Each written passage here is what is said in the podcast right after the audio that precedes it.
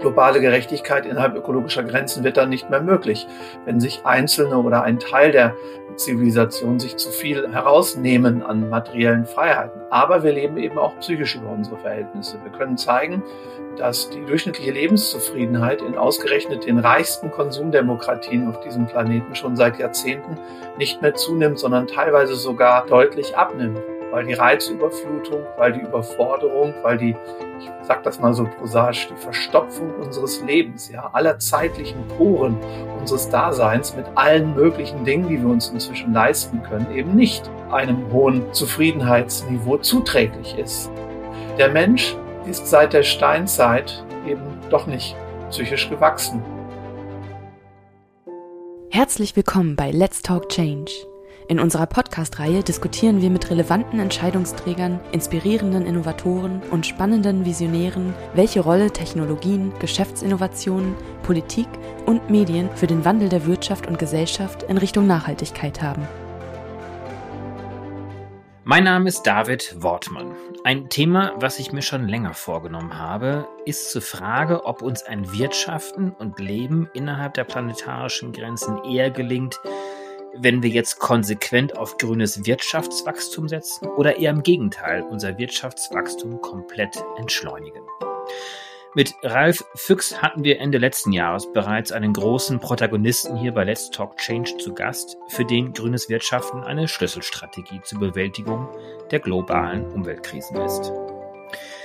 Deshalb habe ich mich jetzt mit Nico Pech verabredet, dem wohl schärfsten Wachstumskritiker Deutschlands aus der Wissenschaft. Nico ist außerplanmäßiger Professor im Bereich plurale Ökonomik an der Universität Siegen und hat in Deutschland den Begriff Postwachstumsökonomie geprägt. Dazu hat er auch eine Reihe von Büchern veröffentlicht. Ich wollte mit Nico weniger über das Für und Wider von Wachstums- oder Postwachstumstheorien als Schlüssel zur Nachhaltigkeit reden, sondern mit ihm eher einen ersten Einstieg in die Degrowth-Thematik finden und herausfinden, wie eine Wirtschaftsentschleunigung überhaupt rein praktisch umgesetzt werden könnte. Schreibt uns gerne eure Meinungen. Brauchen wir jetzt schnelles grünes Wachstum oder eher eine konsequente Abkehr davon? Viel Spaß bei dieser Episode von Let's Talk Change. Grüß dich, Nico. Wo erwische ich dich gerade? Ich bin jetzt hier in Oldenburg, in Norddeutschland. In Norddeutschland. Du bist ja eigentlich Professor in Siegen. Was hat dich nach Oldenburg verschlagen? Naja, ich lebe schon seit 24 Jahren in Oldenburg und in Siegen nehme ich nur eine halbe Stelle wahr. Und äh, das war dann äh, der Grund dafür, mich nicht dafür zu entscheiden, zu übersiedeln nach Siegen. Ich bin zwar gerne und viel in Siegen, aber eben auch gerne in Oldenburg, weil hier viele, viele Projekte eigentlich sind, an denen ich beteiligt bin und auch, ähm, naja, private Kontakte und persönliche Netzwerke haben mich auch so ein bisschen hier in Oldenburg gehalten. Da sind wir ja wahrscheinlich schon mitten im Thema drin, denn wenn ich deine Bücher richtig verstehe, setzt du dich ja genau dafür ein, dass es zur Hälfte einer Arbeitszeit sozusagen die Marktzeit gibt, vielleicht bei dir übersetzt die Zeit, die du an der Universität in der Wissenschaft verbringst und dann die andere Zeit dann die sogenannte marktfreie Zeit ist. Ist es genau das, was du jetzt in Oldenburg dann auch praktizierst, also dich in Subsistenzwirtschaft beispielsweise übst? Ja, natürlich. Ich würde nicht sagen, dass ich jetzt allzu viel Subsistenzarbeit verrichte. Die erstreckt sich im Wesentlichen auf die Reparatur und Rettung von Gegenständen. Das ist wirklich ein Hobby von mir. Viele glauben das vielleicht nicht und denken, dass ich da so ein romantischen Appendix an die Postwachstumsökonomie im Sinne von Selbstdarstellung bastle. Dem ist nicht so. Es ist wirklich so, dass ich aus einem Handwerkerhaushalt komme.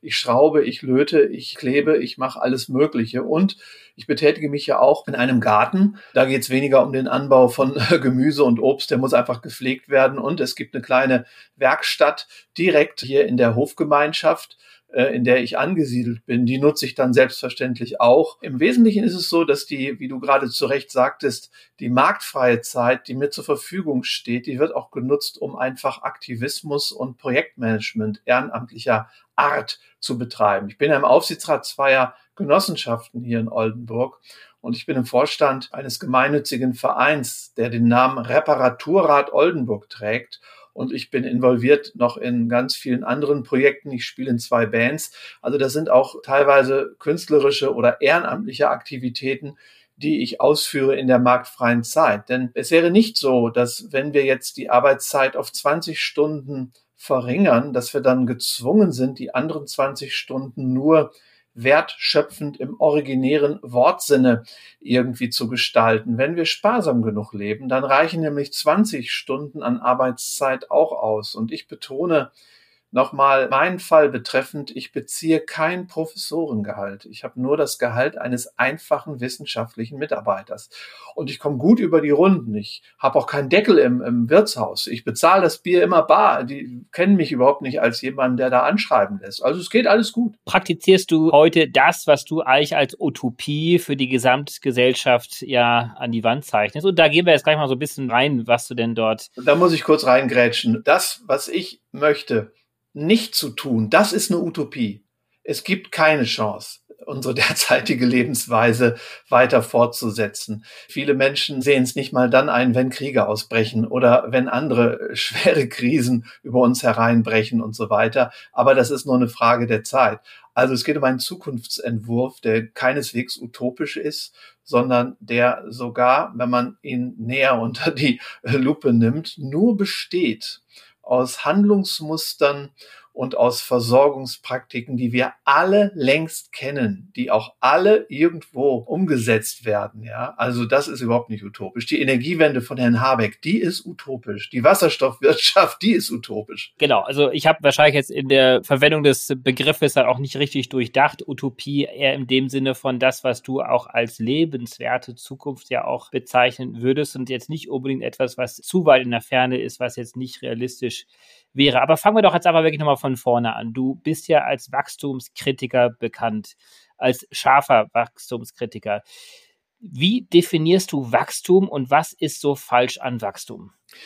Unter Wachstum verstehe ich eine Zunahme des sogenannten Bruttoinlandsproduktes. Das Bruttoinlandsprodukt beschreibt die Summe der pro Jahr in einer Volkswirtschaft erzeugten Güter. Nicht nur bestehend aus den üblichen physischen Gütern, sondern eben auch alle käuflichen Erlebnisse, Dienstleistungen, Investitionsgüter inkludierend. Und diese Dinge werden alle bewertet auf Basis des Preises, den sie erzielen. Das kann man dann zusammenrechnen kommt eine Zahl raus und auf diese Zahl starrt dann die Politik wie das Häschen sozusagen auf die Schlange und hofft, dass diese Zahl größer werden möge. Und was daran falsch ist, das ist natürlich so viel, also ich rede jetzt davon, dass das Wachstum falsch ist, dass ähm, unser Podcast hier gar nicht ausreicht. Das größte Problem ist, dass also das Wachstum des Bruttoinlandsproduktes niemals zum ökologischen Nulltarif zu haben ist, ausgenommen irgendwelche Zufälle oder besondere Artefakte, die sich überhaupt nicht hochskalieren oder auf alle Bereiche übertragen lassen. Das heißt, die Versuche, über einen sogenannten grünen oder ökologischen technischen Fortschritt das Wirtschaftswachstum irgendwie zu entkoppeln oder zu befreien von ökologischen Schäden. Diese Versuche sind nicht nur alle samt und sonders gescheitert, sie waren auch immer zum Scheitern verurteilt und drittens, überdies richten sie sogar teilweise großen, großen Schaden an. Das kann man an der deutschen Energiewende besonders gut erkennen, aber auch an vielen anderen abstrusen und in der Tat utopischen Projekten eines technischen Fortschritts, der ein Wunder wahr werden lässt, ein modernes Wunder, nämlich völlig befreit von jedem Mühsal zu leben, immer reicher zu werden und gleichzeitig die Ökosphäre zu erhalten. Das ist dann ein Wachstumsbegriff, der ja sehr ökonomisch definiert ist, den du kritisierst. Aber Wachsen und Wachstum findet ja überall statt. Wir können ja auch über ein ganz anderes Wachstum uns hier unterhalten, von dem du dich wahrscheinlich dann ja auch nicht entfernen würdest. Also zunächst einmal ist es in der Tat so, dass über gewisse Phasen der Entwicklung der menschlichen Zivilisation wirtschaftliches Wachstum unabdingbar war es könnte für mich überhaupt nicht denkbar sein, dass wir zurück wollen würden in eine Zeit, in der die Kindersterblichkeit noch hoch ist, weil die medizinische Versorgung überhaupt nicht ausgereift ist. Oder eine Zeit, in der Bildung so knapp ist, dass nur Eliten überhaupt in der Lage sind, sich zu bilden. Auch die Ernährungssicherheit und vieles andere mehr, was also die öffentlichen Infrastrukturen ausmacht, das ist für mich alles nicht verzichtbar. Das heißt, es gab eine Zeit, in der wirtschaftliches Wachstum sinnvoll ist. Aber auf einem endlichen Planeten äh, muss jedes Wachstum irgendwann ein Ende finden. Darum geht es. Auch Menschen und Bäume wachsen. Das ist natürlich trivial. Aber sie wachsen eben nicht in den Himmel. Sie wachsen nicht permanent, sondern sie wachsen nur innerhalb einer ganz bestimmten Reifephase, um dann in einem konsolidierten Sinne sich in ein Gleichgewicht des Nichtwachsens zu begeben. Manche nennen sowas auch logistisches Wachstum. So ist das oft in Lehrbüchern oder in der Fachliteratur bezeichnet worden. Du sprichst zu Recht davon, dass natürlich jedes Wachstum eine Begrenzung hat. Auch Wachstum in der Natur natürlich, Wachstum von Zeit, von Wohlbefinden. Du sprichst ja dann auch übertragen auf die Konsumgesellschaft ja auch von Sättigungsschwellen, die überschritten werden. Also die Konsumgesellschaft, die durch mehr Konsum ab einem bestimmten Zeitpunkt dann doch nicht mehr Wohlbefinden hat, sondern eigentlich erstickt mehr oder weniger am Konsum. Da sind wir uns wahrscheinlich einig, dass wir global gesehen diesen Sättigungspunkt möglicherweise ja auch schon längst überschritten haben. Selbstverständlich. Immer mehr Menschen auf diesem Planeten kopieren den Konsum-, Mobilitäts- und technologieorientierten Lebensstil der nordwestlichen Hemisphäre. Wir sprechen inzwischen von mehreren Milliarden sogenannten neuen Konsumentinnen und Konsumenten, die sich natürlich dann auch auf anderen Kontinenten finden lassen, sogar schon in Afrika und ganz besonders in Asien und Lateinamerika. Und diese Menschen leben dann genau wie die Mitteleuropäer nach und nach immer mehr über ihre materiellen Verhältnisse. Das heißt also, globale Gerechtigkeit innerhalb ökologischer Grenzen wird dann nicht mehr möglich, wenn sich Einzelne oder ein Teil der Zivilisation sich zu viel herausnehmen an materiellen Freiheiten. Aber wir leben eben auch psychisch über unsere Verhältnisse. Wir können zeigen, dass die durchschnittliche Lebenszufriedenheit in ausgerechnet den reichsten Konsumdemokratien auf diesem Planeten schon seit Jahrzehnten nicht mehr zunimmt, sondern teilweise sogar deutlich abnimmt, weil die Reizüberflutung, weil die Überforderung, weil die ich sag das mal so prosaisch, die Verstopfung unseres Lebens, ja, aller zeitlichen Poren unseres Daseins mit allen möglichen Dingen, die wir uns inzwischen leisten können, eben nicht einem hohen Zufriedenheitsniveau zuträglich ist. Der Mensch ist seit der Steinzeit eben doch nicht psychisch gewachsen. Das heißt, die Geschwindigkeit des Prozessors, der da oben im Hirnkasten ist und auch die Speicherkapazität und auch die Geschwindigkeit, mit der Menschen ihre Sinnesorgane auf etwas richten können, das alles ist nicht gewachsen, nicht mitgewachsen. Wohl aber das, worauf wir uns jetzt quasi konzentrieren als Konsumentinnen und Konsumenten. Das Ganze hat so einen Effekt wie ein Eimer, den ich unter einen Wasserhahn stelle und irgendwann läuft der Eimer einfach über. Und dieses Überlaufen, das haben wir jetzt letzten Endes in vielen, ich würde mal sagen, modernen Industrie- und Konsumstaaten erwirkt. Das ist ja die psychologische Seite. Dann haben wir ja auch nochmal die eher physische Seite, die man ja doch auch in Zahlen fassen kann, wie beispielsweise die verbrauchte Tonne CO2 pro Kopf, bei der wir uns ja global im Durchschnitt eigentlich nicht höher als eine Tonne pro Kopf bewegen sollten, um innerhalb der planetarischen Grenzen zu leben. In Deutschland sind wir ungefähr bei 12, 13 Tonnen im Durchschnitt, also weit über das hinweg, was wir eigentlich verbrauchen dürften. Jetzt haben wir gleichzeitig allerdings einen äußerst knappen Zeitpunkt, um überhaupt noch eine Chance zu haben, um innerhalb der planetarischen Grenzen unsere Zivilisation weiter fortzuführen weil dieser Zeitraum so knapp ist, wie glaubst du denn, dass wir dort schnellstmöglichst hinkommen können? Denn es wird doch jetzt keiner von heute auf morgen seinen Beruf sein lassen, seinen Konsumstil ändern und die eigene Verantwortung in das zentrale Handeln, also im Prinzip die eigene Verantwortung übernehmen und das eigene Handeln verändern? Es gibt eigentlich drei Wege, die sich zumindest theoretisch beschreiben lassen, um eine Transformation mit Zielrichtung Postwachstumsökonomie einzuleiten und damit eben einen Zustand herbeizuführen, den du ja gerade schon gekennzeichnet hast, nämlich der Gestalt, dass pro Kopf und pro Jahr nicht mehr als eine Tonne an CO2-Äquivalenten direkt oder indirekt verursacht werden. Der eine Weg ist ein Aufbruch der Zivilgesellschaft. Das heißt, es bilden sich dezentral immer mehr Widerstandsnester. Das heißt, Menschen tun sich zusammen gründen Versorgungsgemeinschaften, verändern ihre Lebensstile und zwar auch so gemeinsam, dass sie sich darin bestärken und nicht wie Außenseiter vor sich hin vegetieren und können damit die Gesellschaft irritieren und können durch vorgelebte Beispiele, auch durch Provokationen erwirken, dass diese Gesellschaft ein Legitimationsproblem bekommt und damit vielleicht eine größere Anpassungsfähigkeit. Der zweite Weg ist einfach weitermachen und auf die Kollapse und auf die weiteren Krisen zu warten. Nicht? Wir haben jetzt also praktisch eine Aufschichtung unterschiedlichster Krisen. Ja? Fangen wir mal an mit dem fürchterlichen Hochwasserdesaster im letzten Jahr im Ahrtal. Dann die Corona-Pandemie, der Klimawandel, das Artensterben, die Ressourcenknappheit, jetzt der Ukraine-Krieg. Und fragt sich ja wirklich, wie nahe die Einschläge noch rücken müssen im wahrsten Sinne des Wortes, bis klar wird, dass wir brutalst über unsere Verhältnisse leben und dass das der Ursprung fast aller Krisen ist. So unterschiedlich sie sein mögen halt. Ne?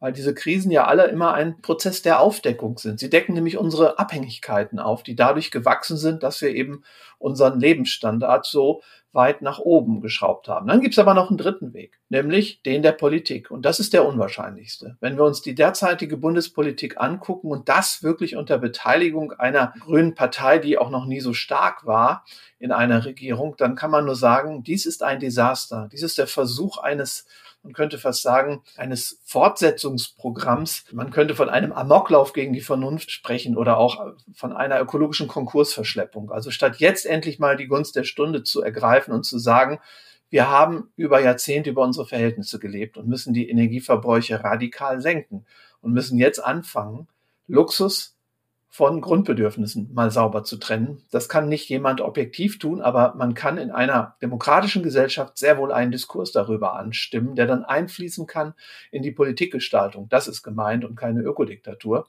um damit natürlich auch aus der Gasabhängigkeit Russland gegenüber herauszukommen. Auch das alleine wäre schon ein Grund, also nicht nur der Klimaschutz. Aber tatsächlich passiert das nicht. Daraus folgt, dass die beiden ersten Wege die wahrscheinlicheren sind, nämlich ein Zusammenspiel dezentraler, avantgardistischer Aufbrüche in der Zivilgesellschaft, die dann immer mehr Rückenwind dadurch bekommen, dass einfach die Fortsetzung unseres Lebensstils durch Krisen verunmöglicht wird.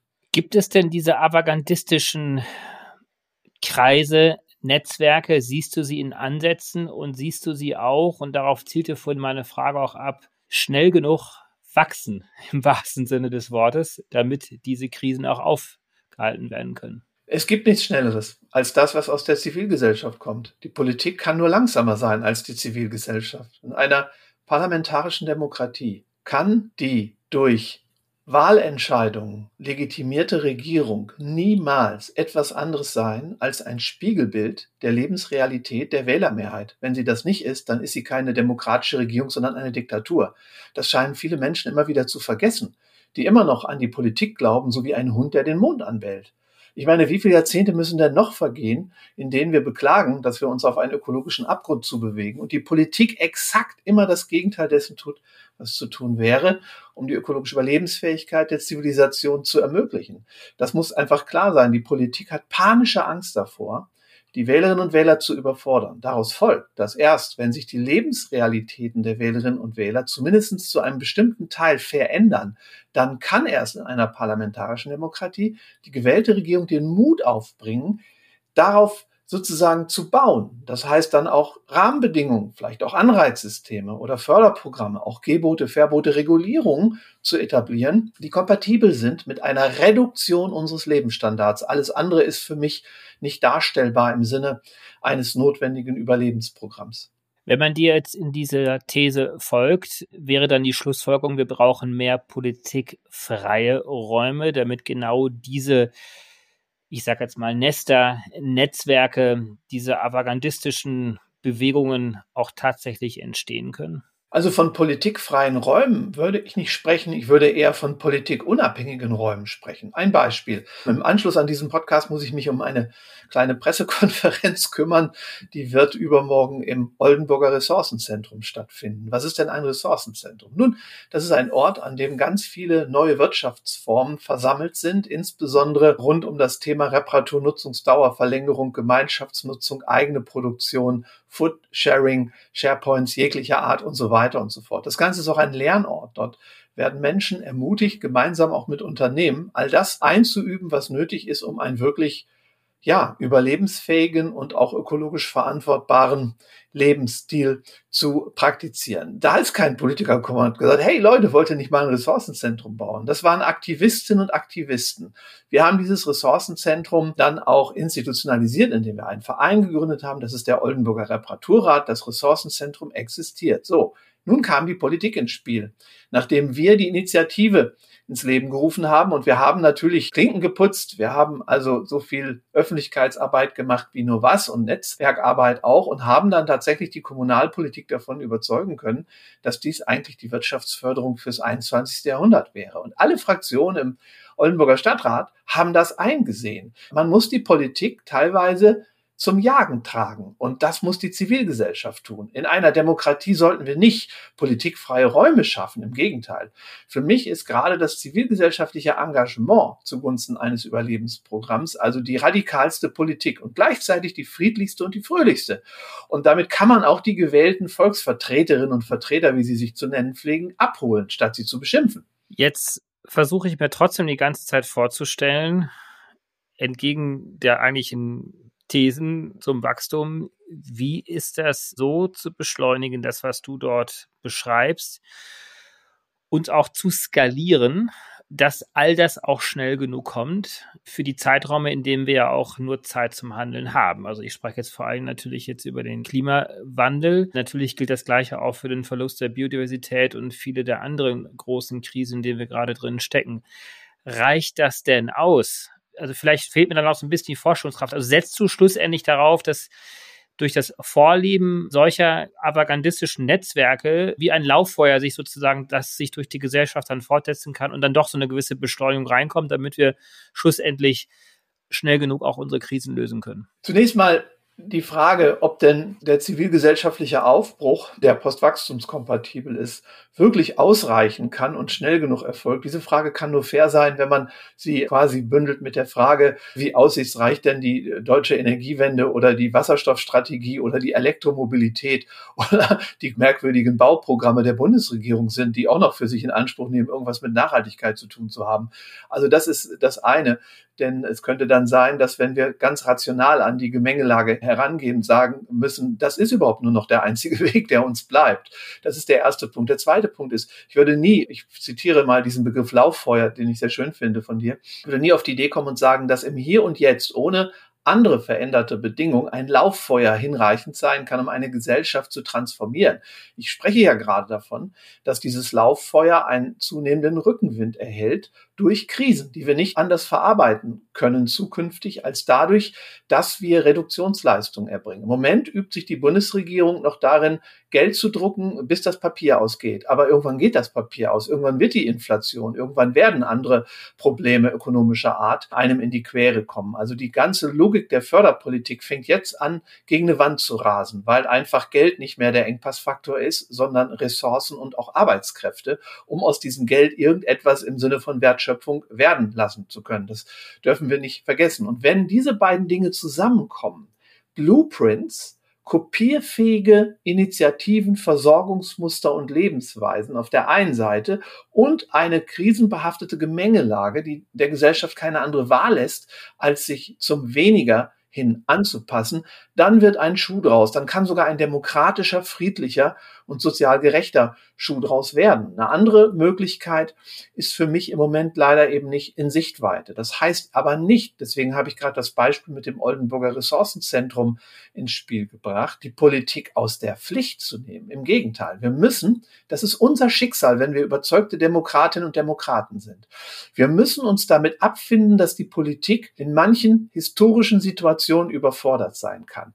Dann sollte man aber nicht den Kopf in den Sand stecken oder wie Lothar Matthäus mal sagte, den Sand in den Kopf stecken. Das finde ich auch ganz gut so als Metapher, sondern man sollte dann einfach Bürgersinn entwickeln, Eigenverantwortung entwickeln, um dann nicht nur der Politik auf halber Strecke entgegenzueilen, sondern um damit auch die Demokratie zu retten. Denn eine Demokratie, die an der entscheidenden Frage, nämlich dem Überleben, eben zerschellt, die wird keiner mehr verteidigen. Ich will aber die Politik verteidigen. Also muss ich sie entlasten von den Dingen, denen sie nicht gewachsen ist. Darum geht es. Also um ein Aufteilen der Verantwortung und sich nicht der eigenen Verantwortung zu entziehen, Du stellst sehr stark auf das Individuum ab. Du äußerst große Skepsis, dass mindestens der aktuelle Status quo der Politik, und das gilt ja sicherlich auch nicht nur für Deutschland, nicht schnell genug agiert für die Krisen, die in denen wir schon drin sind. Aber das ist ja genau das, was ja sehr häufig ja auch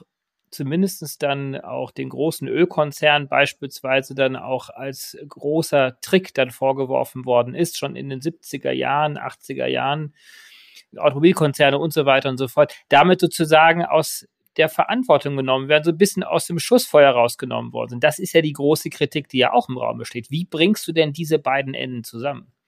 Es geht überhaupt nicht um die Gegenüberstellung zwischen der individuellen Verantwortung auf der einen Seite und dem staatlichen Handeln auf der anderen Seite. Es gibt eben Zwischenstufen.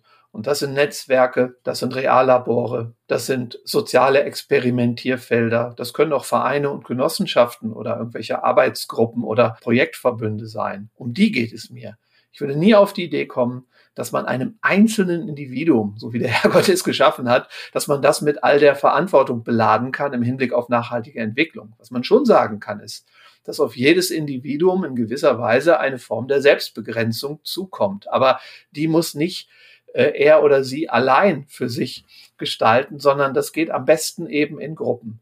Deswegen ist es so, dass wenn ich von avantgardistischen Zirkeln rede, dann liegt also die Betonung auch wirklich auf Zirkel. Das heißt, es geht hier um Kreise, es geht um Netzwerke von Menschen, die sich gegenseitig darin bestärken, einen Unterschied zu machen. Wenn es sein muss, auch gegen den Strom zu schwimmen und selbstbewusst Gegenkulturen vorzuleben, die kopierfähig sind, die aber auch durchaus konfrontativ sein können in einem friedlichen und fröhlichen Sinn. Und das geht nur in Gruppen. Ich rede immer von Gruppenprozessen. Das setzt dann aber auch natürlich einen gewissen Grad von Bildung voraus, von Fähigkeiten voraus, von Sozialfähigkeit voraus, vor allen Dingen auch von Transparenz und einem Informationsstand, um schlussendlich ja auch erkennen und bewerten zu können, ob das, was ich als Individuum oder auch als Individuum in der Gruppe hier tue, eben nicht außerhalb der planetarischen Grenzen passiert. Wie ist das denn übertragbar auf eine Weltbevölkerung von 11 Milliarden, auf die wir gerade zusteuern? Das, was einer notwendigen Transformation mit Zielrichtung Postwachstumsökonomie im Wege steht, ist definitiv kein Mangel an Bildung. Das Gegenteil könnte sogar der Fall sein. Ich würde sagen, dass der in Mitteleuropa und auch in anderen Konsumdemokratien zelebrierte Akademisierungswahn wirklich Gift für eine nachhaltige Entwicklung ist, indem wir also mit der Brechstange immer mehr Horden junger Menschen in die Hochschulen treiben, auch dann, wenn sie eigentlich gar nicht für eine akademische Laufbahn oder Ausbildung geeignet sind, entfremden wir diese Menschen von einer Lebensweise, die nachhaltig sein könnte. Diese Menschen sind technikaffin, sie sind vor allem global, mobil, sie konsumieren und sie lernen nichts, was in irgendeiner Form mit Handwerk, mit Nahrungsmittelanbau, Zubereitung zu tun hat oder was sonst irgendwie praktische Fähigkeiten beinhaltet, die aber zukünftig umso wichtiger werden, wenn die Industrieproduktion im globalen Maßstab so ohne weiteres nicht mehr aufrecht zu erhalten ist. Ich glaube, dass die Weitergabe von nachhaltigen Praktiken wirklich durch soziale Interaktion erfolgt. Ich habe so oft erlebt in vielen Nachhaltigkeitsprojekten, dass einfach die Begegnung der Menschen untereinander das Weitergeben von Wissen an Objekten, an konkreten Handlungen, ob das jetzt Reparatur ist oder ob das äh, die Frage ist, wie ich Pilze trockne oder wie ich eine Felge einspeiche oder etwas anderes repariere oder dergleichen oder wie ich auch die Gemeinschaftsnutzung einer Waschmaschine oder eines Autos organisiere. Dies alles sind die Praktiken. Die Menschen lernen durch Beispiele, durch Erfahrung, durch vorgelebte Kulturen letzten Endes. Das ist auch für den Dialog zwischen Nord und Süd auf diesem Planeten viel wichtiger. Wir müssen statt hier so klug daherzuschwafeln in Deutschland, ja, wo wir uns manchmal ja damit brüsten, also Klimaschutzmusterschüler zu sein, sollten wir endlich mal zur Tat schreiten und sollten mal zeigen, wie es sich lebt in einer modernen Ökonomie, in der die Menschen im Jahresdurchschnitt pro Kopf nicht viel mehr als ein bis zwei Tonnen CO2 verursachen. Das bringt etwas und nicht irgendwelche Appelle oder irgendwelche technischen Utopien, die seit Jahrzehnten nicht funktionieren. Du scheinst ja zumindest für dich, so klang das so ein bisschen durch, äh, ja auch zu versuchen, genau diesen Weg zu gehen. Hast gleichzeitig jetzt mehrfach auch die aktuelle Bundesregierung äh, kritisiert. Vielleicht mal andersherum die Frage, was wären die Top drei Dinge, die du machen würdest, wenn du von heute auf morgen der Wirtschafts- und Klimaminister dieses Landes wäre oder meinetwegen der Bundeskanzler? Das Erste, was ich tun würde, wäre, dass ich ein Bau- und Bodenversiegelungsmoratorium verhängen würde. Kein weiterer Quadratmeter darf in diesem Land mehr bebaut oder versiegelt werden. Die einzige Ausnahme sind bereits versiegelte Flächen. Und das gilt nicht nur für Wohngebäude, deren weitere Errichtung purer Luxus ist und nicht nur für Gewerbegebiete, sondern das gilt auch für die deutsche Energiewende. Windkraftanlagen oder Photovoltaik-Freiflächenanlagen dürfen nur auf Industriebrachen, auf stillgelegten Autobahnen und vor allem stillgelegten Flughäfen projektiert werden und natürlich im Falle von Solaranlagen auch auf Dächern. Das muss klar sein. Das Zweite ist, wir brauchen unbedingt ein Programm der Reduktion und Verkürzung von Arbeitszeit, damit wir mit weniger Produktion eben auch alle Menschen mit einem Beruf versehen können, also mit einem Arbeitsplatz, wollte ich sagen. Und dann drittens brauchen wir ein Bildungsprogramm, das also davon absieht, Menschen ständig in die Hochschulen zu treiben, sondern das darauf beruht, Menschen ökologische Verantwortung und Überlebensfähigkeit für das 21. Jahrhundert zu vermitteln. Das setzt voraus, dass wir viel mehr Lernorte haben außerhalb der Schulen, setzt aber auch voraus, dass an den Schulen Werkstätten, Küchen, Gärten und dergleichen sind, sodass wir wieder dazu übergehen, auch deglobalisiert viele Bedürfnisse zu befriedigen. Wir werden uns nie vollständig deglobalisieren müssen. Und das sollten wir auch übrigens nicht tun, weil ich glaube, dass der globale Zusammenhalt eben auch wichtig ist der beruht sicherlich auch darauf, dass es wirtschaftliche Verflechtungen gibt, aber bitte in einem Ausmaß, das ökologisch darstellbar ist. Es gäbe viele andere Dinge, die noch zu benennen wären, aber das sind schon mal drei Punkte. Die wenn man sich das mal genauer anschaut, möglicherweise auch in anderen Ländern dieser Welt ja auch schon so praktiziert werden. Das sind häufig dann Länder, die wir als sogenannte Entwicklungsländer ja bezeichnen. Das heißt, wir als sogenanntes fortschrittliches Land können möglicherweise auch sehr stark von denjenigen lernen, die aus unserer konventionellen Perspektive heraus noch gar nicht so weit sind, wie wir meinen zu sein. Ich fürchte, dass die meisten Länder des globalen Südens nur sehr wenig Kulturen bewahrt haben, die traditionell gewachsen sind und die wirklich auch eine Perspektive für das 21. Jahrhundert darstellen. Die meisten dieser Länder sind eigentlich dabei zu versuchen, unseren Lebensstil zu kopieren und sind jetzt in so einem, man möchte das fast sagen, ökonomischen Fegefeuer. Sie haben oft die Verbindung zu ihrer eigenen Tradition verloren, aber sie haben noch nicht die Verbindung erlangt zu einem prosperierenden Leben nach mitteleuropäischem Muster. Und davon lässt sich leider wenig lernen.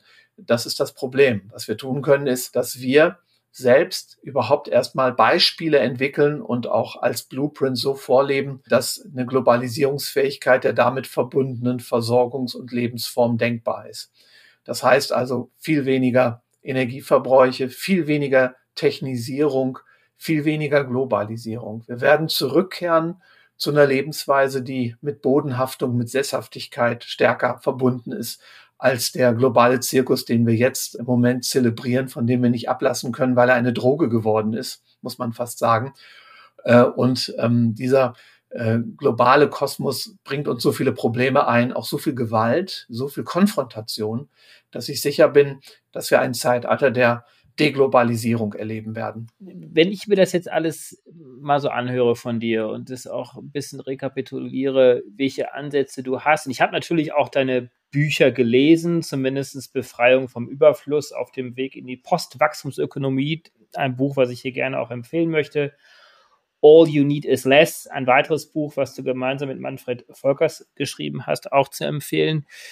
Wenn ich das alles mal rekapituliere, gleichzeitig natürlich auch äh, mir anschaue, mit wie viel Wachstum wir ja auch umgeben sind, im Sinne von Menschenwachstum, im Sinne von Wachstum von Krisen, wie optimistisch bist du denn eigentlich, dass wir hier als globale Zivilisation die Kurve im wahrsten Sinne des Wortes noch kratzen können?